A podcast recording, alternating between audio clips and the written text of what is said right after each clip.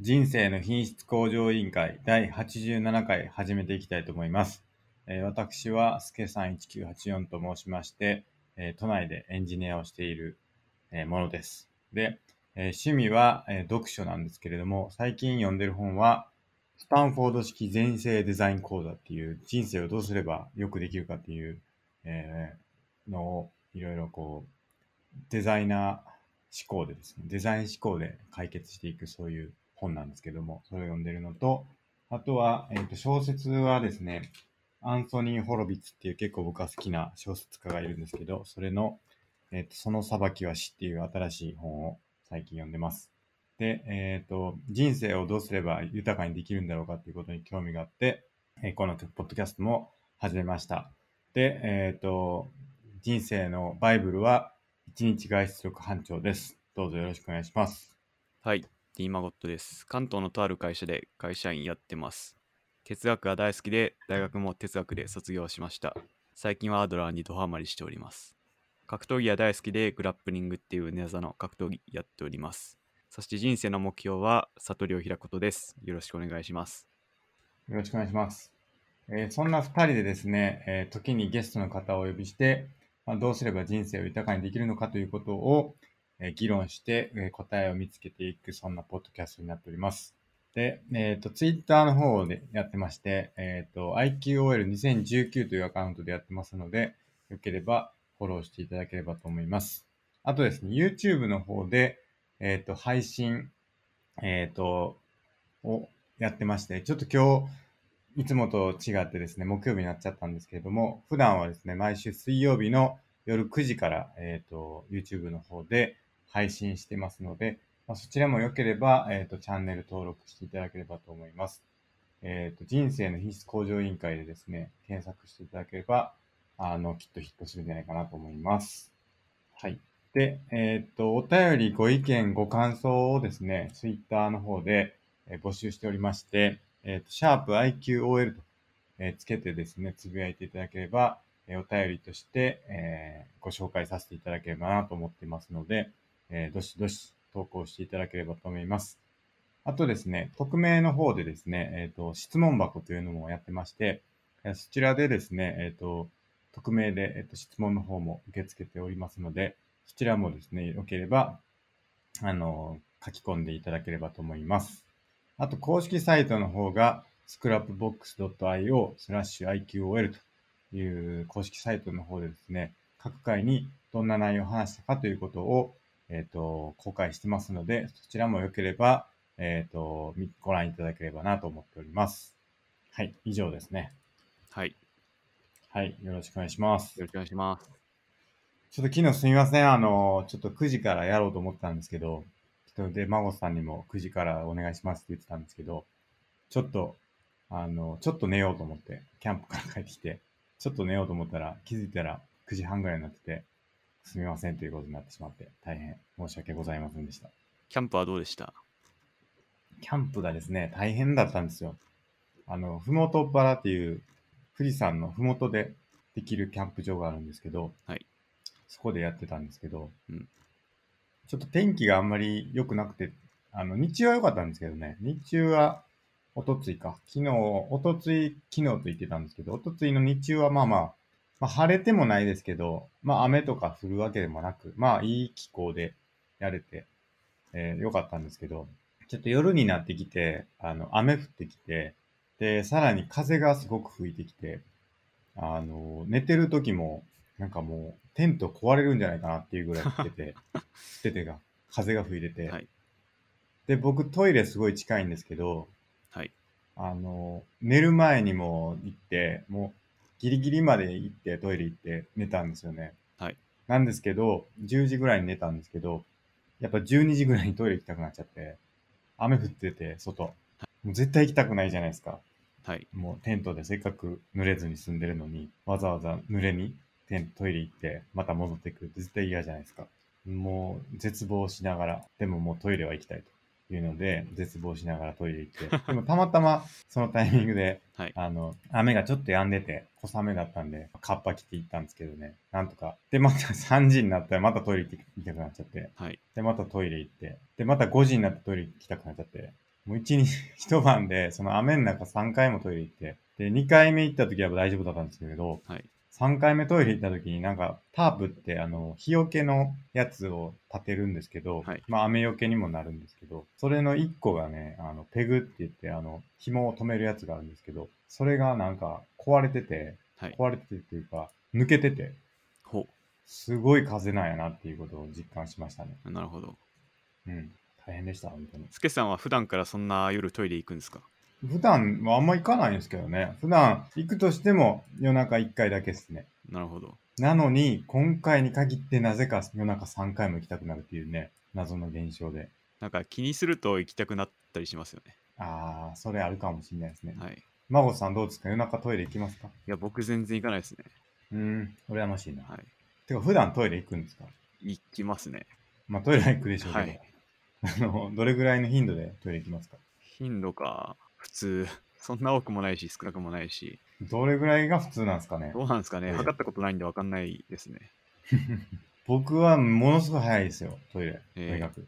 20分に1回ぐらい行ってますよ。それそれ大丈夫ですかねいやー、結構ね、ちょっとまずいんじゃないかっていうんで、はい今度ちょっと病院行こうと思ってます。うんなんか水分をよく取るとかあるんですかいや、そこまでじゃないですけどね、言うても。ああ何なんでしょうっていうぐらい、トイレよく行きます、その行った回数っていうか行った時になんかたくさん出るならいいですけどそんな出ないのに行きたくなっちゃうのは結構なんだろうな気になっちゃってる感があるかなみたいなあーでもそれで言うとちょっと汚い話ですけど、ちゃんと、ちゃんともうしっかりです。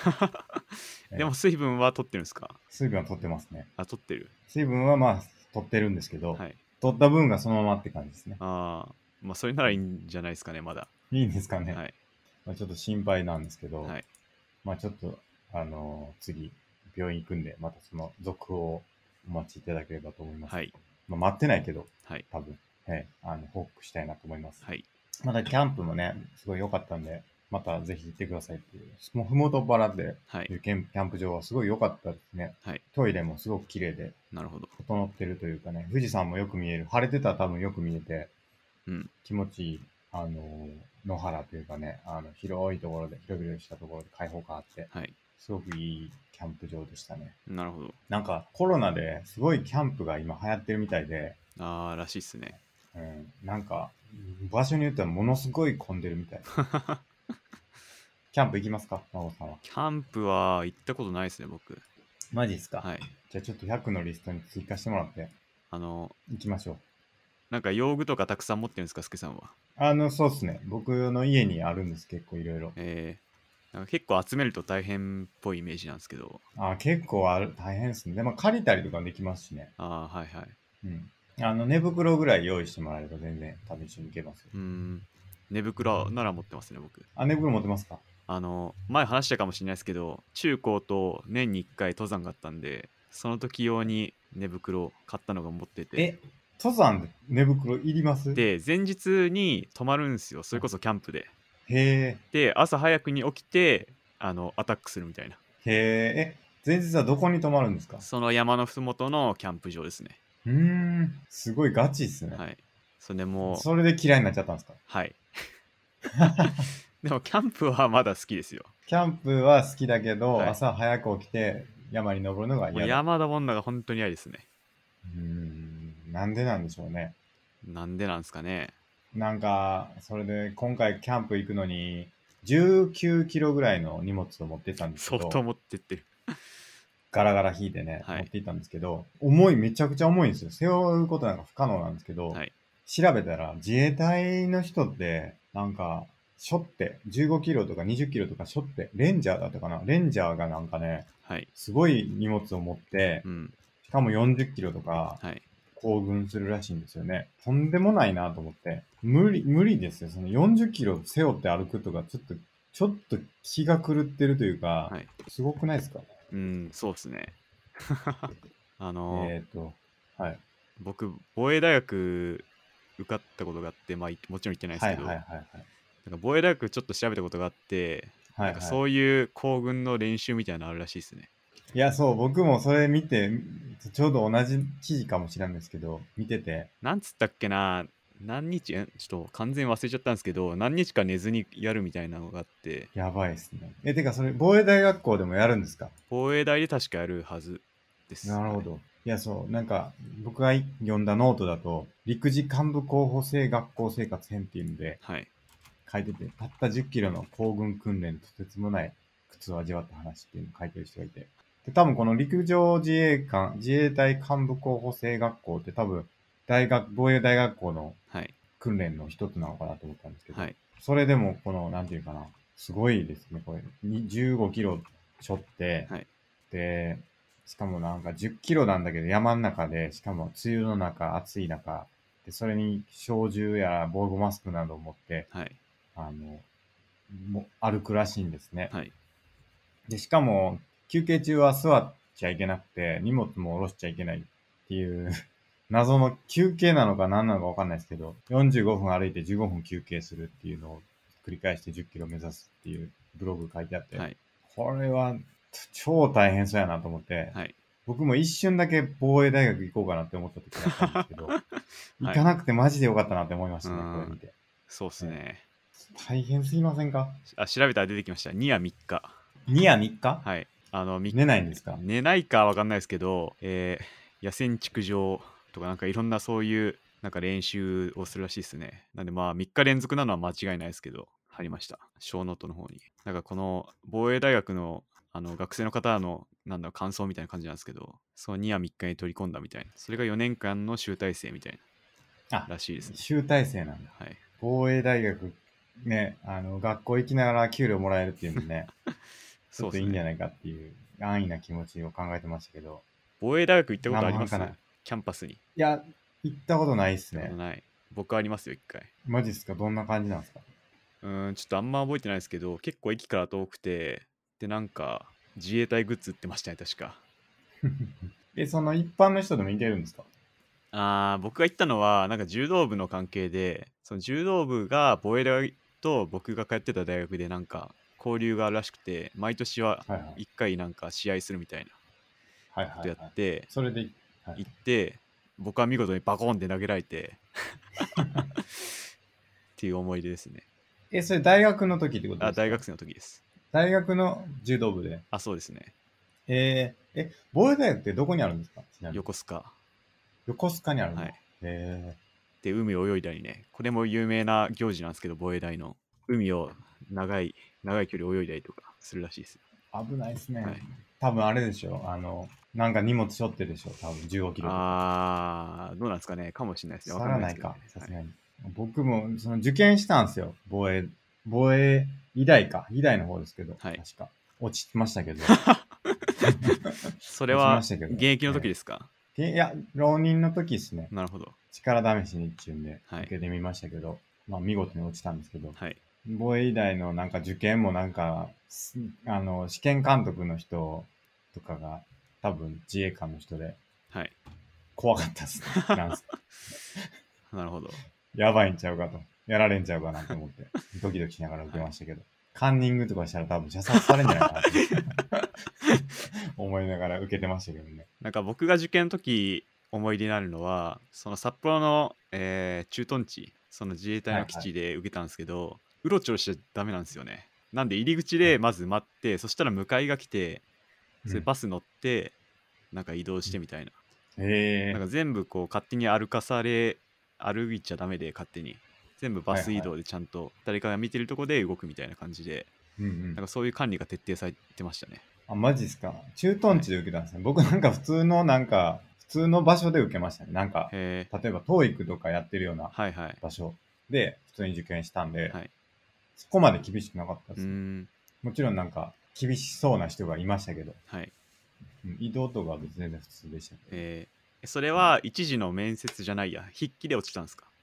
筆記っすね。へ筆記、うん。え、なるほど。いけたは思ったんですけどね。はいなんか、うん、そう、ダメでしたね。なるほど。なんかそんなそんで一時の筆記が通ったら次面接とかなんか身体検査があるんですけど、まあ、受験コンサルタントの情報としてはどうやらその2時の合否も1時の筆記の結果が影響してるっていうのは噂ああで聞ー、いたなこんかとありそまれす聞いたことある。あとなんか多分視力とか結構大事なんじゃないですか。そうですね視力と何気にか、はい、うん。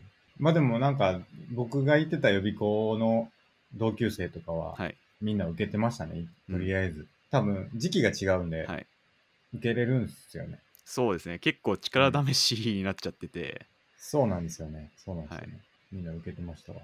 なるほど僕多分おそらくその筆記で数学満点取りましたよあすごいですね。多分多分何回も見直したんでこれは池田だろうっていう思い出だけはの残ってますね あれ何がありましたっけ筆記は、き数学しか覚えてないや物価もあったかな忘れましたね。はいまあそんなんでね、はいあの、に重い荷物背負って歩くってすげえことやなって思いながら、はいキャンプ行ってましたっていううん話です。はい気をつけてください。多分僕が今10キロとか持ったらもうマジで腰言わすと思うんで、 絶対やんないって。そうですねうん。はいまあ、もしですね、そういうのが好きだという人は、防衛大学もはい検討していただければと思います。はいじゃあ、えっと、行きますか。お便りお便り行きましょじゃあ1つ目いきますう。はい。えー半沢直樹の話よくしてますね。7つの会議という映画がもろ半沢直樹キャストでシンクロするので見てみてくださいとのことです。そうですよね。うん見ました見てないですや、てか日本映画とか見ないですもんね、孫さんは。ほとんど見ないですね。僕もこれ見てないんですよね。ちょっと気になってはいたんですけど、あの、小説は読んだんですけど、7つの会議の小説は。結構、あの、面白かったですね。あの、僕も確かレビューを若干書いてあるんじゃないかな。うんで、今調べたら Amazon プライムで見れるっぽいですね。あ、そうなんですか。どうやら見。てみようかな。でも僕、Amazon プライム入ってんのかなえ、入ってない。いや、プライム会員ではあるんですけど、あ、そんなら見見れれまますかすよ。プライム会員なら。あ、これですね。僕、7つの会議、星4つけてますわ。うん 本ですか本です、本です。本読んで。なるほあど。のーそうですね。僕が、その池井戸潤の本結構好きなんですよね。はいあのなんで、あのー大体み、大体でもないですけど、まあ読んだりするんですけど、うんなんか要は、7種類の会議を軸に、あの、話が進んでいって、はいまあ、言うたら、半沢直樹と同じで、はいあの、大逆転というかね、うあん。のしていくっていう話ですよ。なるほど言ってみればええ、でも面白面白かったんで、ちょっと映画も見たいなと思ってたんですけど、確か誰だったかな ?7 つの会議。あの人、確か野村萬斎とかが出てたやつじゃないかな。あ、出てるらしいですね。そうっすよね。ちょっとはい気になってたんですよね。見てないんですけど。うん。あ、本当だ。愛之助さんとかも出てるのか。はい。ちょっと見てみますわ、これも。はい。ま、真央さん見ますかチャンスがあれば。そ れより先に僕インターステラー見たいなって思ってて。あー、なるほどね。あの、スケさんがめちゃくちゃ推してて、はいはい。あとまた共通の違う友人もむちゃくちゃ推してて、はいはい。なんで見なきゃなと思ってて、3年くらい過ぎてるんですけど、見てほしいですね、ぜひ。はいインターステラーは。見ます。あとですね、最近公開されたテネットですね、先週末見てきましたけどね、あの、ぜひ見てほしいですね、皆さんには。あの、あまりネタバレというかね、あの、何も前情報なしで見ていただきたいんです。あの、非常に僕は面白かったというか、あの、もう一回見たいなって思いましたけど、多分ね、みんなね、見たら、もう一回見たいなって思うと思いますう。ん。これだけは間違いないんですけど。スケさん的には、ノーラン作品の中で、インターステラーに次ぐ2番目でしたっけそうですね、僕は好きですね、めちゃくちゃ。おインターステラーがやっぱり一番いいなとは思いますけど、うん。うん、それの次ぐらいには好きですね。なで、るほそどの後ダークナイト、またダークナイトも僕好きなんで、はい。まあ、結構、あの、結構、なんていうかな、方向性がちょっと違うから、はい。面白さの。うんなんかちょっとなかなか評価しづらいというか、うん。どっちっては言えないんですけど。はい。まあでもまあ、テネットは僕好きやなっていう感じでしたね。なんか僕の会社の後輩は、はいノー。ラン作品なら5番目くらいっつってましたね。何が一番って言ってままあ、しそた、の人もダークナイトが好きなんで、ダークナイト1番で、みたいなはいはい。感じちょでっしとた、気になりますね、そのごっこい5位までのランキングそうですねランクイングが。で、あと、ジムの他の会員の仲いい人は、はい。なんかテネットは俺には難しすぎてよくわかんねえっつってました。い や、それはそうかもしれないですけど、それ言い出したらもう何も言えなくなっちゃいますから、はい。なんでまあ僕もぜひ映画館で見たいですね。見てほしいですね。はい。うん。IMAX で見ましたけど、僕は。はい。 IMAX がいいんじゃないでしょうか。はい。なんか IMAX にもいろんな種類がありますよね。あ、そうなんですか。で、なんかいろいろ調べたら、池袋にある IMAX が最上級でいいらしいです。へえ、え、違うんですかはい。なんか普通の IMAX、レーザー IMAX、で、さらにすごいはい IMAX っていうなんか3種類くらいあって、そうなんだ。はい。知らなかった。僕が見たのはレーザー IMAX です、ね。ああ、はいはい。ちょいいいやつですね。うーん。池袋の IMAX が最強。最強らしいです。僕なんか 4DX とかちょいちょい見るんですけど、はい。あの、結局一番、なんていうか 4DX とか IMAX とか、はい。いいなって思う瞬間って、なんかあの、4DX の宣伝動画っていうのが流れるじゃないですか、大体。はい。映画始まる前に。はい。とか、IMAX ってこんだけすごいんだぞ、みたいなやつ。はあれが一番感動しますね。なあんーだかんだ。映画本体より。あー、そうですね。最初の頭のやつですね。そう。えー、すごーってなって。 でもそこまで活用してるかっていうと、はい。映画自体はそんなにかなって思っちゃいますけどね。はい。だから、まあ、どうなんも、もっと活用できると面白いんかなと思うんですけど、なんかあまりにも 4DX とかはい。揺れまくったりすると、なんかちょっとどう なんて。あの映画っていうかアトラクションみたいになっちゃうから、はい。まあ、それはそれでどうなんかなと思いますけど。僕 4DX 見たことないですね。あ、そうっすか。普通のレーザー IMAX ありますけど、その 4D、 4DX はないですね、僕。あ、ないっすか。一、はい回、ものは試しでやってみたらいいですよ。そうですね。あるかな、近くに。探してみますね。そうっすね。あの、僕は、スター・ウォーズと、はいえっ、と、All I Need is Kill。あ All I Need is Kill? はいだっけトムクルーズのああおそうそうそう。あ、All オ I ール Need- U ニードじゃなかったでしたあっけ All You Need is Kill か。なんだっけえあの、ループするやつですよね。そうです、そうです。ああ、僕テレビで見ました。あれを見ましたね。はい All You Need, All you need is Kill か。これか。はい。これし、あれなんですよね。日本のああ、原作そうですね。人のやつが原作なんですね。はい。面白かったですね。すうごくん。あとなんかトム・クルーズなんか宇宙行くらしいですね。ああ、撮影のためにええらしいですね。 やりたい放題というかすごいなって、スケールがちょっともうトム・クルーズになってくるとちょっとはい。すごいですね。本当にそうですね。いつか撮影中に死んでまうんちゃうかなって思いますけど ね。だいぶ宇宙はどうだろう結構リスキーな印象があるんですけどリ。スキーっていうか、すごいなっていうか、はい。マジで死にますよ。はい。下手したら。そうですよね。ええスタントによっては。はい。スタントというかシーンによっては。はい。ちょっと心配というかね、僕は心配するようなことでもないですけど、大丈夫かなという感じはあります。頑張ってほしい。7つの会議ちょっと見てみます。はい。ありがとうございます。ありがとうございます。じゃあ次行きます。お願いします。えっ、と、質問箱ですね。はい。えー、半沢直樹を真似する人が多くなったとお話しされてました。自分もドラマの初回から気になってました。半沢直樹はバンカーとして正義を貫こうと、寝食を忘れ、えー日々戦っています。大和田伊佐山といえど、半沢直樹の上司への言動、態度、目つき、顔つき、どうなんでしょう。相手がどんな人であっても、尊厳を持って接することが必要と説いていましたよね。アドラーは。時と場合はありますか世界的に盛り上がっているこのドラマをえー違う側面から考えてみたい気持ちです。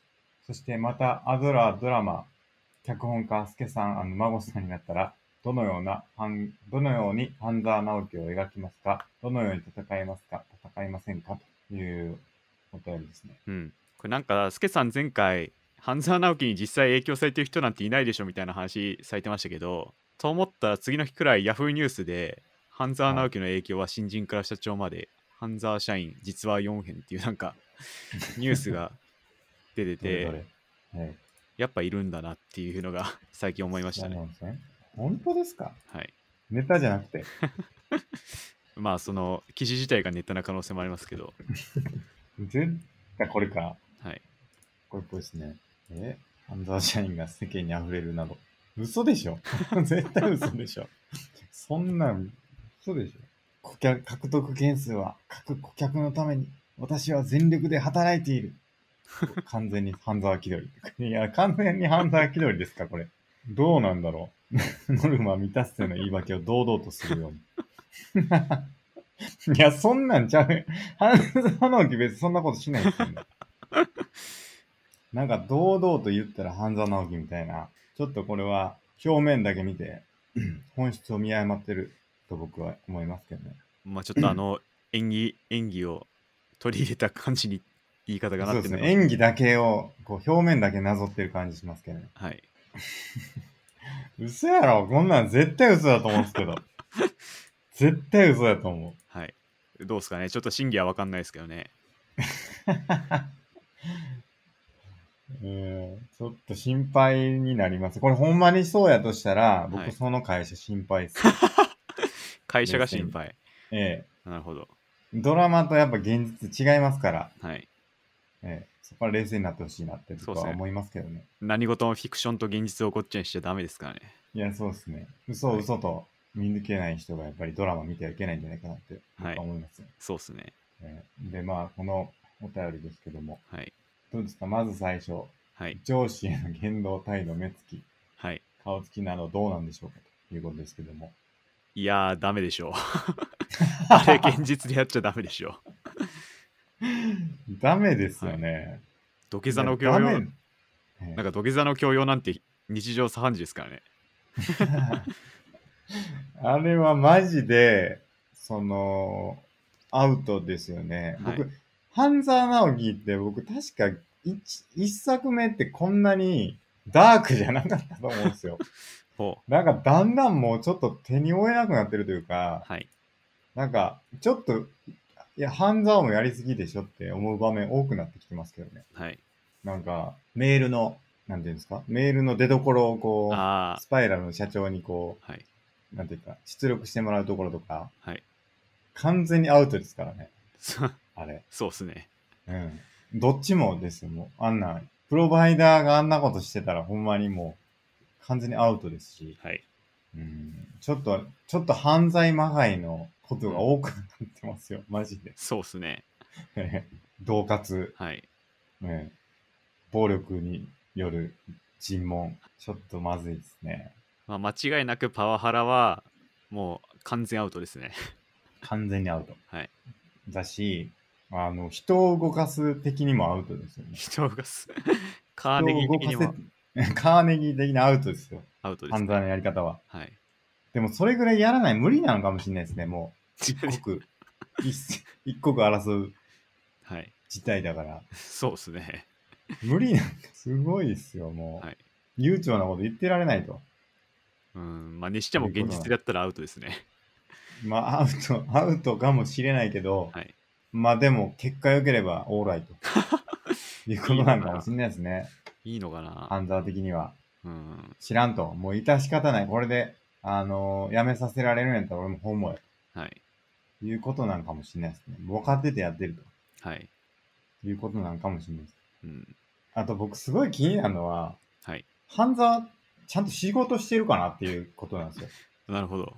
なんか、結構、なんていうかな、その会社の陰謀を暴くとか、誰々の、こう、なんていうかな、悪す、悪、悪悪事をこう、暴くとかって、はい。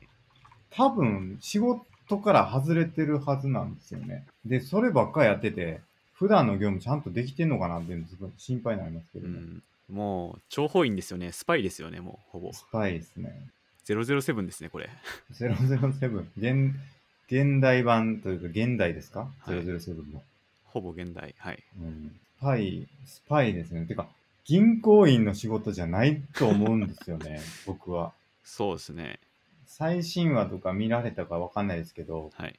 あの、半沢って、あの、後半あの、今の半沢直樹の第2、今やってるシリーズのはい。後半のパートって、あの、帝国航空の立て直しを半沢が担当するっていうはい。話なはずなのに、はい。最新話のところで帝国航空の人誰も出てけなかったよね。本当だ。うん。 そうであすの、ね。立て直そうとする気あるっていう、ちょっと、ちょっと枝にそれすぎじゃないですかって僕は思いましたけどね。確かに。うん。で、だって、アンハンザーってとにかく顧客第一で、顧客のために動きたいんだっていう人のはずなのに、ちょっと顧客そっちのけで、あの、見延幹事長の悪事晴らしたるんだぐらいの感じになっちゃってて、はいちょっとそれはどうかなって僕は思いましたけどね。 そうですね。横道にだいぶそえてますね。ちょっと横道、それ、帝国航空を立て直すためにそれが必要なんだっていうのはわかるんですけども、まあ、その帝国航空のために頑張ってるっていうのが本筋であって、うんあくまでそれを、その火の粉を払いのけるために、そういうちょっと悪いやつもやっつけなあかんのだっていう立て付けにしてた方が、僕はいいんじゃないかなって思う思うんですよね。だから要は、うん。半沢自体は仕事に前向きというか、一生懸命、こう、顧客のために頑張るっていうのがはい。メインの目的であって、あくまでそれを邪魔するやつは許さんぞとはいいうスタンスでやってほしいのに、ちょっとなんか暴くことにちょっと喜びを見出してしまってるんじゃないかと。うん。ちょっと、なんていうか権力闘争はい。に足を踏み入れてしまってるんじゃないか。はいそ。ういうところがちょっと不安になりますね。うん。そうですね。その通りだと思い ます。うんあくまで、それはオプションの話だと思うんですよね。はい。まあ多分やってる、やってるけど、ちょっと描ききれないんだと思うんですけど、はい見どころばっか作ろうと思うと。うん。だから半沢直樹の普段の仕事ぶりをちょっと見たいですね、僕は。はい。ドラマでは。そうですね。人気出ないかもしれないですけど。 だいぶ地味になっちゃうかもしれないです。だいぶ地味。だいぶ地味な、はい。地味、地味な半沢直樹、はい。えー、見たいですね。そうですね。じゃあ、スケさん的には、どのように描きますかは、地味な半沢直樹になり ます、ね。人気全く出なさそうですね。そうですね。出ないでしょうね。ねもう半沢直樹が、もう本当に、ああ、やっぱよくできる、この人は仕事できるな、思う。でも、周りからの信頼も厚く、はい。ただただこう実直に仕事をする。うん。そんな半沢直樹を描くかもしれないですね。えーでも人気は出ないと思いますよ。でしょうね。えーでも人気出ないけども、それこそが、やっぱり、そういうもんだと思うんですよね。はい。やっぱ、人気と仕事ぶりっていうのはやっぱりこう、比例しないですから。うん。はい。よくエンジニア業界では言われますけど、インフラの人とかって結構その、普段地道な努力をしてるんですよね。その、障害が起きないようにとか。はい。で、問題が起きないように、常に先回りして仕事するんですよね。はい。なんですけど、その、フィーチャーされるのは問題が起きてそれをスパッとこうな直した時だったりするんですよね。はい。でもそれ問題が起きなかったらそういうことは起きないんですけど、その、だから、あらかじめ問題が起きないように対策をしてたら全く評価されなくて、うん。なんか穴の多いシステムを作っといて、それが起きた時にさっと解決できる人がすごく評価されるみたいな、うん。まあそういう構図にななりがちなんですよね。はい。だから、要は後者の何か問題をいっぱい仕込んでおいて、まあ仕込んでおくわけじゃないですけど、ちゃんとやんなくて、いざ問題が起きた時にさっと解決する。うん。でそれはだから要は半沢直樹のような人気の出るドラマみたいなもんです。でもそうですね本当に大事なのは、そうやって問題が起きないように地道に仕事をする。はい。そういう姿勢が、まあでもそういうドラマはきっと人気出ないんですけど、まあ、そういうのが大事だったりするんだということを、はい。えー伝えたいなと思いますけどね。間違いないですね。僕はそうですね。はいま、真央さんどうですそうですね。やっぱアドラー・カーネギー的に相手を変えようとしするんじゃなくて自分の振る舞いを変える様子を描きたいですね。どんな風になるんですか難しいですね。例えば、あの、土下座のシーンとかはどうなるんですかその場合。土下座。ええ土下座。半沢直樹のはい土下座シーンをアラアドラーではい。描くとしたらどうなりますかカットですね。えカット そもそもそんな権力闘争の様子は映しませんって。あ、そうっすか。はい。いや、でも、何ですかうーん、どうですかね。半沢くん、どうなんだいって言われたらどうするんですか、どうなんだい。どうしますかね。うん、まあ少なくともなんか言い争いしてるようなとこは描きたくないですけどね。孫沢直樹がはい。幹事長に、はい。何ですか非常に土下座を迫られたらどうするんですかどうしますかね。困りましたね。謝りなさい、謝っときなさいってはい。言われるわけです。うん。どうしますかまあそもそもそういうシーンは入れたくないですけどね。いや、シーンじゃなくて、真央さんがはい主人公なんで、今あ回はあ、そういう時は権力闘争から身を引くが正しいので、立ち去るが正しいですね。立ち去る。はい。半沢くんってはい。呼び止められますよ、大田大和田に。まあ、それでも立ち去ると。うん立ち去る。はい。てか、そもそも行かないんでしょうね、そうでしょういう場面にね。はいまあ、半沢直樹自、自分から言ってますからね、飛んで火にいる夏の虫とばかりに行ってますから。まあ、それ飛び込みかま、すら登場人物全員がアドラーレベルが高かったらどうなるかとか面白いかもしれないですね。あー、どうなるんですかどうなんですかね。みんな優しい気持ちで働けるんじゃないですか。その、不正っていうのはどうなるんですか不正っていうのは起きるんですか不正。結構アドラーとかルールを重要視するんで、その法律とか。そういうのをちゃんと尊重してやるし、共同体のためになるような判断をすると思います。なるほどな。はい共同体。いや、でもやっぱり言っても、銀行のドロドロ、権力闘争じゃないですか、言ってみれば。まさにそうですね。え大和田なんて昇進することしか考えてないですからね。えいや、本当に。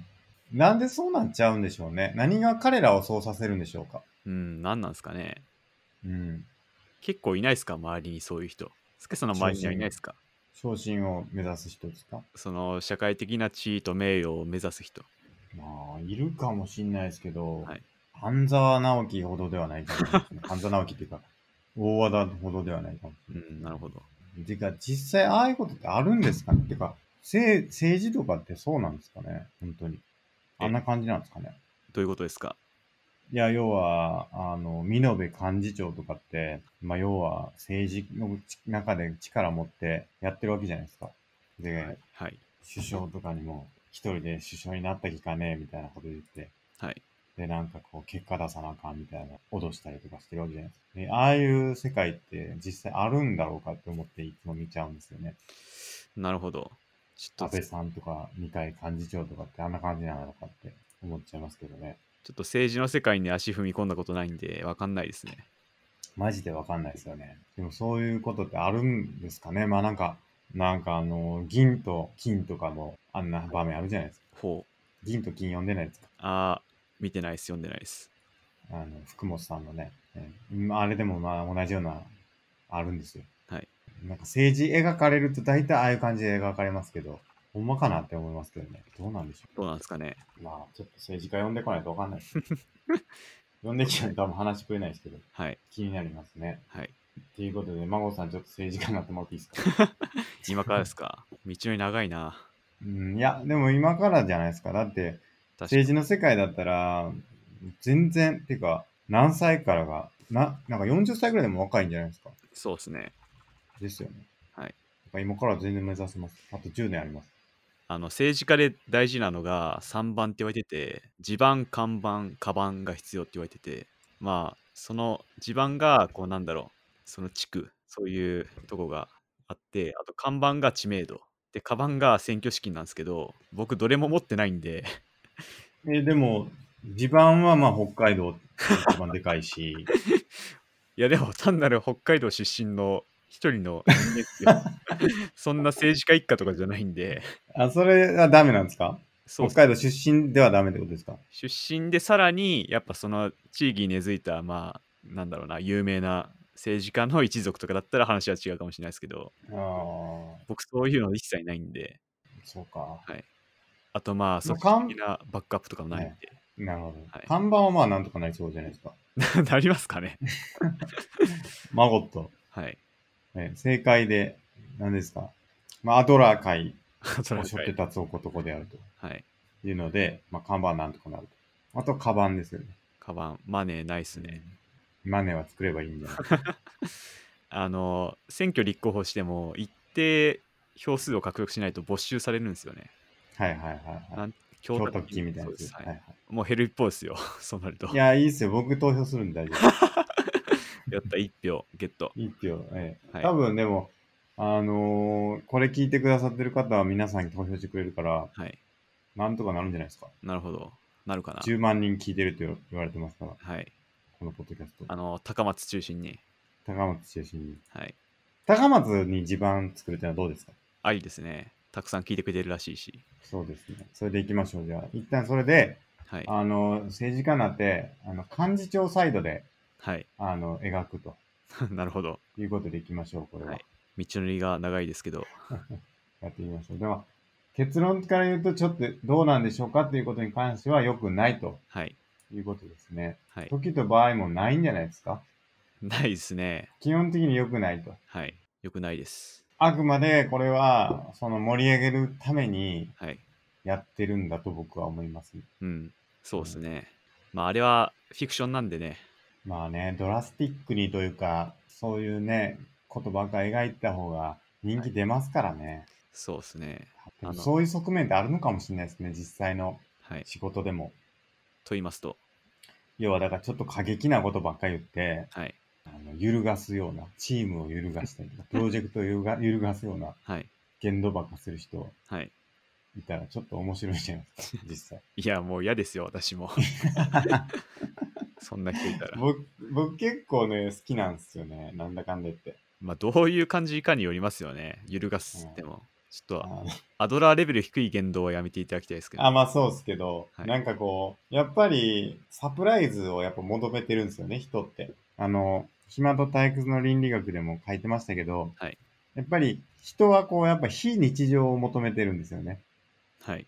だから、あの実際に仕事でも、ちょっと毎回同じミーティングするよりも、なんか変なこと言い出すミーティングの方が僕やっぱ楽しみにしてましたもん。何かこのミーティングで事件が起きるぞみたいな。うん。そういうミーティングはやっぱ僕好きでしたね。スケさんはサプライズが好きと。サプライズというか、こう、なんかこう、爆弾発言みたい白ななす発る言。人がいる。爆弾発言する人は僕結構好きっすね。なんかこう、いるんすよね、やっぱり。はい。立て付き系っていう。ほう。立て付き系いないですか仕事で。え、どんな感じですかいや、ちょっと牙向く感じの人いないですか牙むく感じの人。ええあの、ミーティングとかでも、うわーって感じの、うね あー狼みたいな人いないですかあー、僕かもしんないですね。そうかもしれない。うん、ちょっと、問題多児分きっとね、はい。多分みんな喜んでると思います よ。ああ、いいですね、その考え方。うん。すごいアドラー的な考え方だ、それ。いや、絶対みんな喜んでると思う。よし、また孫やったなって。孫さんやりよったと。そうで手つすね。きよったと。ちょっと自そ分でう,、ね多分そう考えよう、毎回。いいワな。クワクを届けてると思って、はいちょっと頑張ってほしいですね。そうですそれはね。そうしましょう。うんじゃあやっぱ孫さんが半沢直樹ってことです よね。結果。あ土下座ーそうです土 下ね。座強要してるってことですよね。 そっち側です か投票側ですかうん、怖いなぁはいもう気をつけてくださいね、本当に。はい。ちょっと、パワハラで訴えられないようにします。その半沢直樹だからこそ許されてるみたいなとこありますから、はい。気をつけてください、本当に。はい、気をつけます。じゃあ次行きましょう。はい。ありがあとうございます。りがとうございました。次の質問いきます。はい、お願いします。えー質問箱ですね、こちらも。YouTube でアップされている2020年1月撮影された日興証券の教えて一郎先生を見ました。大人も子供もこぞって質問しています。夢がきな決まってないまま進路を決めても良いか、感情を抑えるには、瞬時に言うべきことを判断できるようになるには、親孝行ってどうやれば、好きなことを仕事にするとは、えー娘の彼氏をどう思うかなど多々深いです。工場委員会の話題ばかりに思いました。スケさん、D マゴット、ご覧になったことありますかとのことです。僕ないですね、これ。教えて一郎先生。僕も初めて聞きましたね。これちょっと見てみないといけないですね。確かに質問面白いですね、これ。これか。教えて一郎先生。一郎先生が答えてるってことなんですかね。一郎って一郎っすよね、あの、はい。めっちゃ面白そうじゃないですか。あー結構なんか1本が短くて、うーん。へ最短1分20秒とか、長くても15分くらいかな。見たら。え。で、なんか結構見やすそうですね。僕は見たことないですけど。ちょっと一個見てみますか、今。どれいきますかなんかちょっと面白そうなやつ。感情を抑えるにはどうしたらいいですかどうですかああ、いいですね。どれですかあの、う上から3つ目でできたんですけど、今貼りますわ。あ、これか。はいありました。ちょっと見てみましょう。2分ね。はい。今ちょっと2分見ます。なるほど。見ました。見ました。はい。どうでしょうか。なんかやっぱ勝負師ですね、本当に。勝ち負けのスポーツ選手の思考だなっていうのを思いました。なんか、ちょっと、ちょっと違う感じしましたね、僕も。なんか、はい。違う感じっていうのは、その、思考回路というか、うん。あとなんか、なんていうのかな、負けるというか、その、はい悔しい思いをするっていうのが 全然いないなって思って、はい思いましたね。基本的に喜びを どう抑えるかっていう、普通、はい普通怒ったとか悲しいとかそういうのを抑えようって思うのが多分普通のうん。マインドじゃないかなと思うんですけど、はい。一応基本勝つことが前提だから、はい。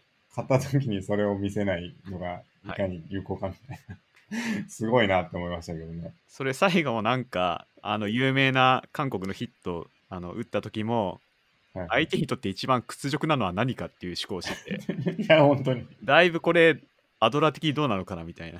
アウトっすよね、多分ね。そうですね。ちょっと、権力闘争じゃないですか、これは。 だいぶ権力闘争がメインの思考になっちゃってるかなっていう気がし ます。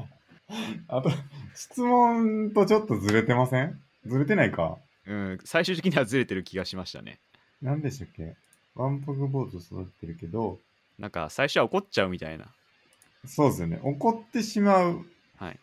これ、これをですよ、はい。一郎のアドバイスに従うならば、要は先を考えて、うん。起こることが相手を満足させてしまうみたいな思考ですよね。うーん、というなんか、負けるっつってますね、まず。うん。感情的になったら負けるっていう。はい、言ってますね。はい。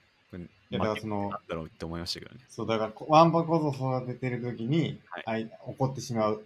感情的に怒ってしまう。それは負けですって言ってるんじゃないですか、言ってみれば。はい、そうですね。勝ちって何なんだろうってなりますよね。そうなんですよね。やっぱその、勝ち負けが背後にあるなとは思いましたね。まあ、だからかん、まあ、だから、負け、負けとかっていう言葉になってるけど、まあ、でもけど、はい。い言ってることは多分感情っていうのは出し、でもどうなんだろうな。その、結局、相手との関わりにおいて負ける勝ちっていうふうにう言っん。てますよね。その、イチローさんが考えるこの勝ち負けっていうのはどういうもんなのかちょっと読めないですね、僕は。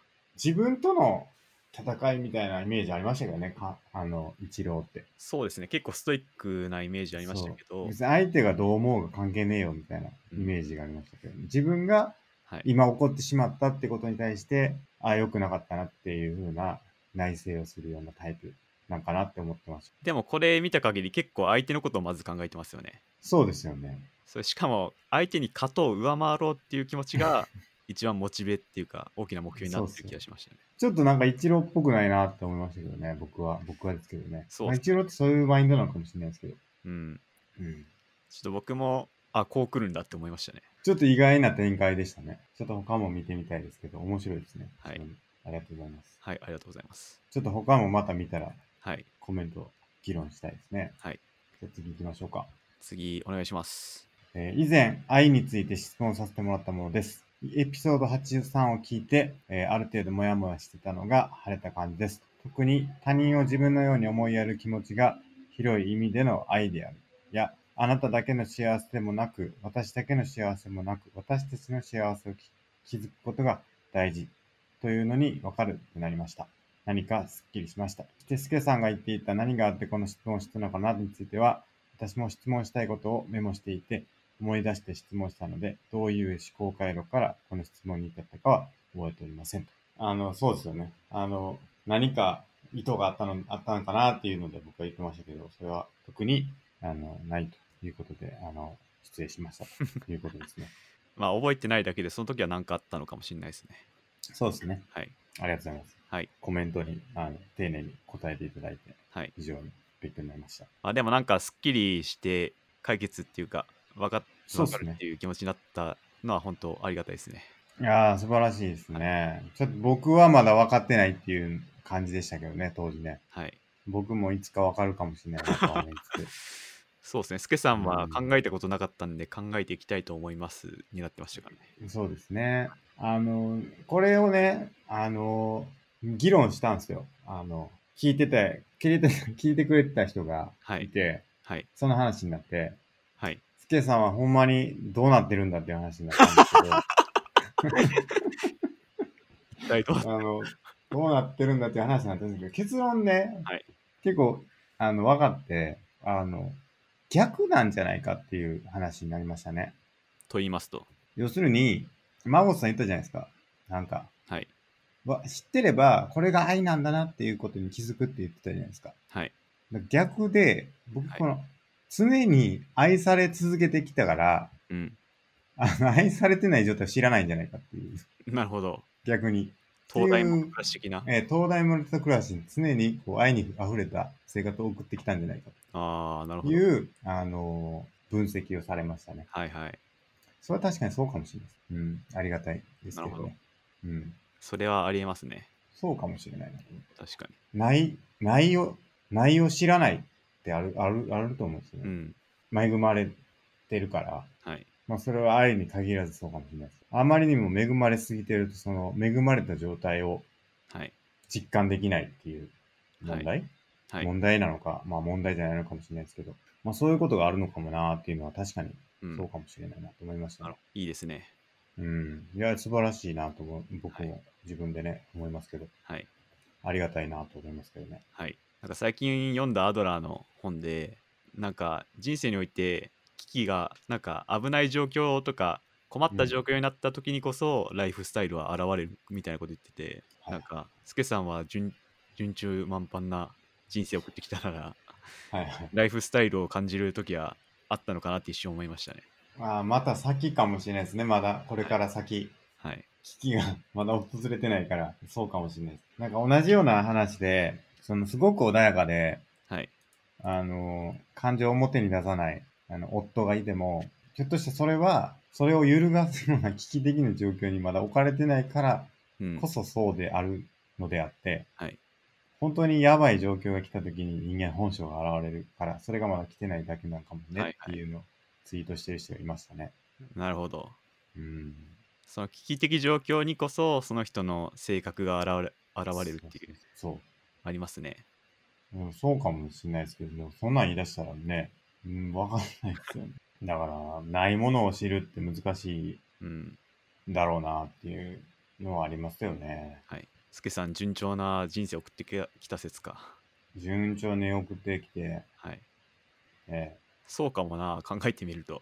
ともう本当に何の問題もなく生きてきましたから。はまあ、僕が知ってるのは、歯折ったのと、いはい。誤認したのと、は留い、年したのくらいですかね。確かになまあ多分一番危機的な状況になったのは歯を折った時ですよね。なるほど。うん。あと、人体損傷人体。 はい。中学校の時にね、中学3年生の時ですけど、はい。それぐらいかもしれないですね。なるほど。まあ、それか、スケさん結構精神的に強いのかもしれないですね。なんか、スケさんあんまり動揺とかするイメージないですね。あ、同様。動揺とか、あんまり悩んでるとか、悩んで堂々巡りしてるっていうイメージがあんまりないですね。ああ、そうかも。っていうか、あんまな出さないかもしれないですね。出さない。なるほど。えーまあ、言ってもしょうがないってとこもありますしうね。ん。なるほど。えーまあ、大変やなって思う時はありましたけどね。はい。体調出ますね。ああ、体調、話してましたね、前。えー頭痛、 頭痛くなったりとか、はい。えー夜、夜眠れますけどね、朝起きた時にうん。すごい起きれないとか、はい。そういうのはありますけどね。なるほど。じゃあ、そういう体に出るタイプなのかもしれないですねう。ん、そうですね。まあ、僕はむちゃくちゃ考えるタイプですね。ああ、そうですか。はい。いろいろ考える人ですね。どうですか孫さんのはい。一番大きな挫折っていうのは何ですか説。そうっすね。ああるいは危機的状況というかね。あーまあ、ちょっとここでは言えないかな。 ああ、そうですか。まあでもいろいろありますよ。言えない、はい言えないことがありましたと。まあでも、まあそれがね、アドラーじゃないですけど、どうプラスに持っていくかっていうところだと思うんで、まあ確かに。はい。まあまあ、乗り越えてきてると。はい。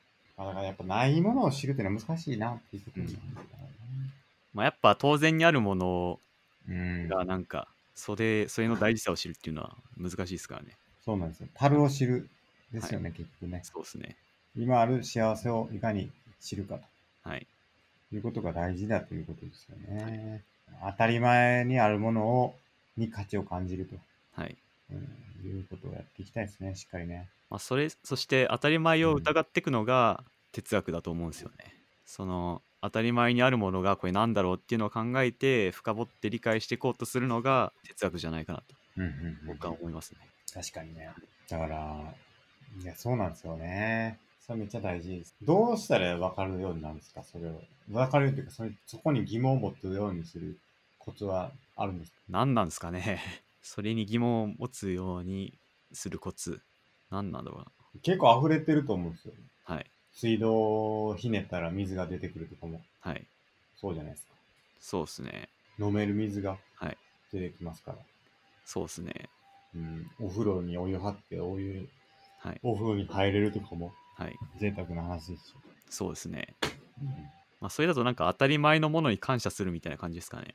なんか最近あの僕読んだ本ではいポ。ジティブ心理学についての本を読んだんですけど、それに書いてありましたねなんかいろんなものに感謝したら人生の幸福度が上がっていくらしいですよだからなんかそういうそういうのもいいんじゃないかなって思いましたな、なんか俺、僕もそれなんか最近見たな。なんだろあれか、キリスト教の話だっけあの、ご飯食べるときにうああ感謝の言葉感謝言ってからみたいな話とか、当たり前なことにちゃんと感謝をしてからご飯を食べるみたいな。はい。とか、もう近くそうですよね。近い、う近いというかそうです。そうですね。うん。まあ、哲学とかって結構当たり前を深掘りまくってますからね。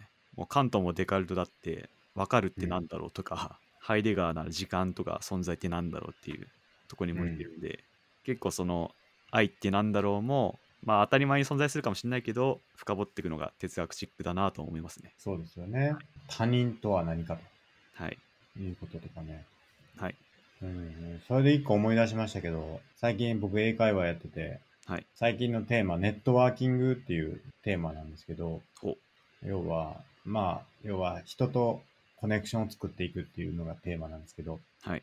そこで大事な、大事なことが、やっぱり相手を助けようと思う心が大事だというのを言ってて、なんかビジネスとかで、なんかこう人と知り合おうと思うと、なんかこうついつい、こうその人から情報をもらおうとか、そのネットワーク活用して何とかしようとか、そういうことを考えてしまいがちですけど、はいそうではなくて、その知り合った人その人をどうやったら自分が役に立てるだろうか、貢献できるだろうかとうん。ということを考えることこそがネットワーキングなんだはい。ということを書いててというか、そういうチップスが書いてて、うん。まあ、そういう議論をしてるんですけど、いやー、すごい大事やなって思ったというか、はい他人の、他人って何だろうとか、他人をどう、他人とどう仲良くなったらいいだろうかっていうのを考えるときに、僕も結構人付き合いっていうか、あんまそんなの悔いじゃないんですけど、なんか、その人から何かこう、得ようとか、なんかこう、利益を見出そうとか、そういうことを考えてると、すごく難しいんだけど、なんかその人にどうやったら自分が貢献できるだろうか考えて、あの、人と付き合いをするというか、人付き合いをするって考えると、うんまあそんなに人付き合いも難しくないというか、なんていうか、結構簡単に考えられるんじゃないかみたいなことを書いてて、うんなるほどなと思いましたね。カーネギーですね。カーネギーですか。カーネギー、人に好かれる6原則その1、うん。誠実な関心を寄せるですね。うん。でそこで書いてるのが友を作りたいならまず人のために尽くすことっていうのを書いてて、えまさにそういうことだなと思いましたー、いや、そうですよね。はいなんか、いや、そういうの僕も読んだことあったんですけど、なんかいざそれをこう人と議論してみると、人と議論っていうかその英会話の中ではい先生といろいろ話したりすると、なるほどなという、なんかちょっと実感が湧きましたね。結構聞かれるんですよ。人付き合いとかめあのコネクション作ったりするの好きかって。はいですけど、僕はあの嫌いって言ってるんですけど、嫌い終了になってるなんで嫌いかっていう話をね、結構聞聞かれるというか、そういう話になるんです。それは、だから自分が何か利益を得ようとかしてたから、そうなんじゃないのっていうふうに言われて、うんそうじゃなくて、その人を助けようと思っていけば、うん、きっとうまくいくんじゃないかっていうのを言われてね。 何をしてもらう気持ちかになりましたねではなく何ができるかってことですねいや、なんか僕、ちょっとね、うがった見方じゃないですけど、思ってて、なんか、こう、なんていうんですか、人が、誰か、僕がなんか知らん人と出会って話すときに、僕つい考えてしまうんですよね。はい僕がその人にとってどういうふうに見られるかというか、その、うんこいつ役に立つんかなって、目踏みされてるんじゃないかなっていうふうに思っちゃうところがあって、はいそれが良くないんだろうなと思うんですよ。まずね。はい自分がよく、自分がなんとか貢献しようと思うとかじゃなくて、まず自分が、その相手に、相手をどう見るかっていう話、相手は何かこう利益をも得ようとして自分に、こうと話そうとしてるんじゃないかっていうふうに、まず捉えること自体がうん間違ってて、はいその人も、まあなんか、へ手助けになることを探してるんだとはいいう気持ちで、まず、あの、話そうとしてくれてるんだというふうに思うことが、うん大事だなというのを気づかされました。なんか、思っちゃうんですよね、ついつい。はいああ、今の人絶対、俺と話しても意味なかったと思ってるよな、みたいな。はい思っちゃいがちなんですけど。うんうん、それは良くないなって思います。アドラーにおける共同体感覚の他者信頼ですね、それはそうですね。はい他人は他者はうん、いいと思って接してくれてるっていうそうでこすとをね。思うってことですねそうですね。それをちょっとやっぱ意識しないと、はいうん、なんかこう、悪いやつみたいに見ちゃうのは良くないですね。良くないですね本当に。はいそれそれですね、僕は最近。はい。他者信頼というか、他者がちゃんと、こう、いいように見るというかね、他者をいいように見るっていう、いいように見るっていうのも違うんでしょうけど、悪いように見ないというか、はいっていうのもね、なんか他人って何なんだろうっていうふうに考えるきっかけとかも、当たり前を疑っていくっていう意味では、まあ、そういうのでもありますよね。そうですね。うん、さっきの、ねはいさっきの話したいに、僕が会議でちょっと尖った発言し ても、みんな楽しんでくれてるんだって思えれば、そういう他者信頼ができているってことです。うん、そうですね。はいうん。どうやって話す 聞いてみたいわ。 マモスさんがどんな尖った発言してんのか、ちょっと聞いてみたいですけど ね。ちょっとまずいですね。ちょ世っに出とたら録音してほしいですけどね。はいないですか録音残ってないですか録音残ってないです。 ?YouTube 配信してください。ちょっと炎上しちゃうかもしれないんで、さあ、今からちょっとやっていきたいと思います。録画してえー尖った発言をやっていきたいと思います。発言してめ周りの様子を撮るみたいな。 えー アドラー警察でやってるんですかあ、それは警察。アドラー警察でこう、はいチクッと言ってるわけではないんですかあーそうっすね。ちょっとそれも秘密かな。言えないかな。なるほど。アドラー的に言うと、みたいな。はいアドラーハンマー振りかざして。アドラーは振りかざして。はい。 よくないですよ。そはいれ。は。気をつけてください、本当に。ちょっと気をつけます。アドラーハンマー。ははいい、アドラーハンマーだけは。ありがとうございます。ありがとうございます。はい。じゃあ、一個だけ話しますか。ちょっと、どれですいかっぱいたくさんいただいて。はい。どれ、どれ、まあ、そうですね。最初と最後はちょっと話しましたか。何ですか、これ。どれですかシャドウウィックマン。ああ、はいはい。これ何ですかシャドウック・ボースマンってあの、うんえーっと、ブラックパンサーのはいはい。俳優の方がそのチャドウィック・ボーズマンっていう方なんですけど最近亡くなったんですよねいきなり本当いきなりっていうのは全然誰も知らなかったんで、はいいきなりがんで亡くなっちゃってはい。はい。でそれでちょっと興味深い話があってうん。なんかその亡くなるちょっと前に収録の時にそのチャドウィック・ボーズマンに対してマッサージ師が背中のマッサージとかして、うん。あとメイクの人が足をマッサージしてあうのんガールフレンドが手を握ってて、でその他の俳優の人がこいつうんブラックパンサーで成功で勘違いしてんだなって思ってたらしいんですけどでも実は本当はガンで体が辛くてそういう状況だったっていう背景があって、まあ、さっきの話じゃないですけど結構他人に対してこう悪い見方をしちゃうことってよくあるなと思って、まあ、カーネギーこれもカーネギーですけどうん全てを知れば全てを許すことになるっていうのをカーネギーが言っててなんかあいつが嫌だなとか思っても実はその人にはそれなりの理由があってそういうことがあるからまあ何でもかんでも批判するのは良くないなって思った次第ですなるほど。はい確かにな一一面を見て誤解してしまうみたいなところですよねはいいやそうっすまさにさっきの話ですよねはい他人に対して信頼をするというか、はいまあ、何か事情があってとか理由があってはいやってるんだってこと僕も絶対他人の批判しないって最近決めてますからね他人の批判をしない、はあいつが悪いこいつが悪いとか、まあ、会社でもプライベートでもそういうのは絶対やめようって思いましたじゃあやってたらつまりええあマゴスさんが批判してたら僕、はいあって言いますはいそれは批判してるってそれは批判ですって批判ですって僕批判していいですかこれはい いですよ。それも言えなくなりますからね、はい批判しないってなると。確かに。まあ、少なくとも、なんか、悪い意図があって、あの人はやってんだなとかは絶対思わないようにしてますね。うんうんうんうん。悪いとかあってね。なんか、そう、今日なんか朝のニュースで、あ、そうそう、あの、やってたんですけど、はい。あの、なん、なんて人だったかな。なんとかって人が、母親らしい格好をしろっていうんで、はい。批判を受けたっていうニュースがあって、ほまあなんかちょっと露出の多い格好をして子供と一緒に写真を出したりとかしてて、はい写真を撮って出したりとかしてて、それに対して、まあなんか見た人が、まあ、母親らしい格好しろと、まあ、批判をしてるわけですね、その人に対して。はいはいで、まあなんだろう、それで思ったのが、ちょっとこの話のね流れ、あ関係するかわかんないですけど、批判をしてる人に対して、いや、そんなんいいじゃんっていうふうに言う批判をすることはできるじゃないですか。う。はい。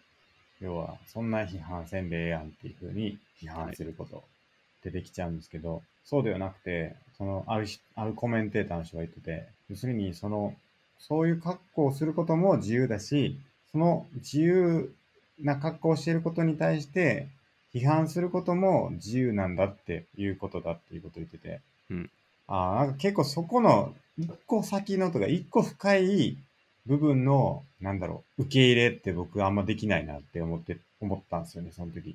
ほ要するに何らかの批判に対して批判的な気持ちを持ってしまうみたいな自分がいて、そうじゃなくて、批判に何か別にいいじゃんって思うことに対して批判することを受け入れるこ心みたいな、その、はいっていうのをちゃんと持っていかないといけないなっていうのが、ちょっと最近のあれですね、あの課題というかそういうのちょっと思ってますね。う。うん。なるほなんか。ど人が何か言うには理由があるし、でもそれがなんか間違ってるなって思ったとしても、その意見を言うこと自体別に間違ってたとしても、別にそれを批判する権利になるわけじゃないっていう。うん。なんか、何か間違ってると思っても、それを間違ってるって批判すること自体も、まあ避けた方がいいよなっていうことですね。なるほど。なんかそれはちょっとやってしまいがちなんです。やっぱ自分が間違ってないって思っちゃうと良くないんですよね。やっぱりはい。カーネギーですね。議論を避うけるん。そうそう、議論を避けるの。なんかでもそこって結構、なんていうかな、突発的というか、その、反射的に思うんですよね。はい。だからなかなかこう、気づいた時には批判してるみたいな状態にな、陥ってるんですけど、そういうのをもっとちゃんと気づいていけないといけないなっていうのをなるほど思い。ましたね。そうだから、そうそう真帆さんが批判しないようにするって言ってるのを聞いて、はい僕もそう心がけたいけど、ついつい、なんか無駄な批判をしてる人に対して、無駄なというか、なんかこう、批判しなくていいことを批判してることに対して、は批い。判的になってる自分がいるっていうのに気づく時があって、うん。うん、それも良くないなって思いましたね。なんかおすすめなのは、はい。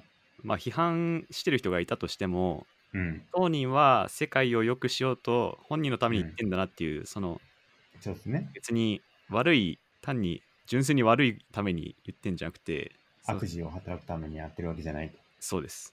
そうですね。まさにその人なりに良くしようと思って言ってんだなっていうことを思うと、はいはいはい。ちょっと一旦落ち着けるみたいな。そうですね。はいあらゆる行動は世界を良くしようと思ってやってるってことですよね。はい。うん。盗っ人にも五分の魂っはい。てやつですね。まあ、それが、そのやり方が、ちょっうとん共同体的には良くなかった場合があるだけで、うん。まあ、もともとの意図は、あの、ちゃんとしたいいもんなんだって思えると、うん。だいぶ、なんだろうな、落ち着いて考えれるみたいな。のはそうであるすと思うね。はい。でもその共同体にとって良くなかったっていうことは、はい伝える必要はあるんですかね。うん。まあ、多分、僕がそこでやるとしたら、うん提案をする、こっちの方がいいんじゃないみたいな、こっちのやり方とか、こういう言い方の方がいいんじゃないっていう提案をしたらいいんじゃないかなと思いました。提案ですね。やっぱ提案型。はい。うんまあ、あれが悪い、これが悪いってもしょうがないんで、そうですね。それよりはこっちの方がいいんこっちじゃなの方がいかってことですね。いいんじゃないかっていう方が建設的じゃないかなと思います。確かにね。いや、僕はそうは思わないっていう議論が出てくるかもしれないってことですね。はい。そこから。そうですね。うん。まあ、そこでまた、いや、これがいいでしょとか、そういう権力争いしてもしょうがないんで、はいはい。じゃあ何がいいと思うっていう、こう、うんうんうん積み上げていく議論をしたら、いい感じに流れができるんじゃないかなと思います。なるほど、なるほど。はい確かに。そうですね。はい。そう、だから、そうなんですよね。その、団体、なんあの、ちゃんと一個ずつ受け入れられる姿勢を持っていくっていうことが大事ですね。そうですね。なるほどな。確かに誤解してるってことはあるでしょうね、いっぱいね。はい。気をつけよう。はい。ありがとうございます。はい。今日はそんなとこですかそうですね。1時間時間的半。にはい ?1 時間半。そうですね。今日はいろいろ話せて良さそうですかね。はい。はい。じゃあ、本日もご視聴ありがとうございました。ありがとうございました。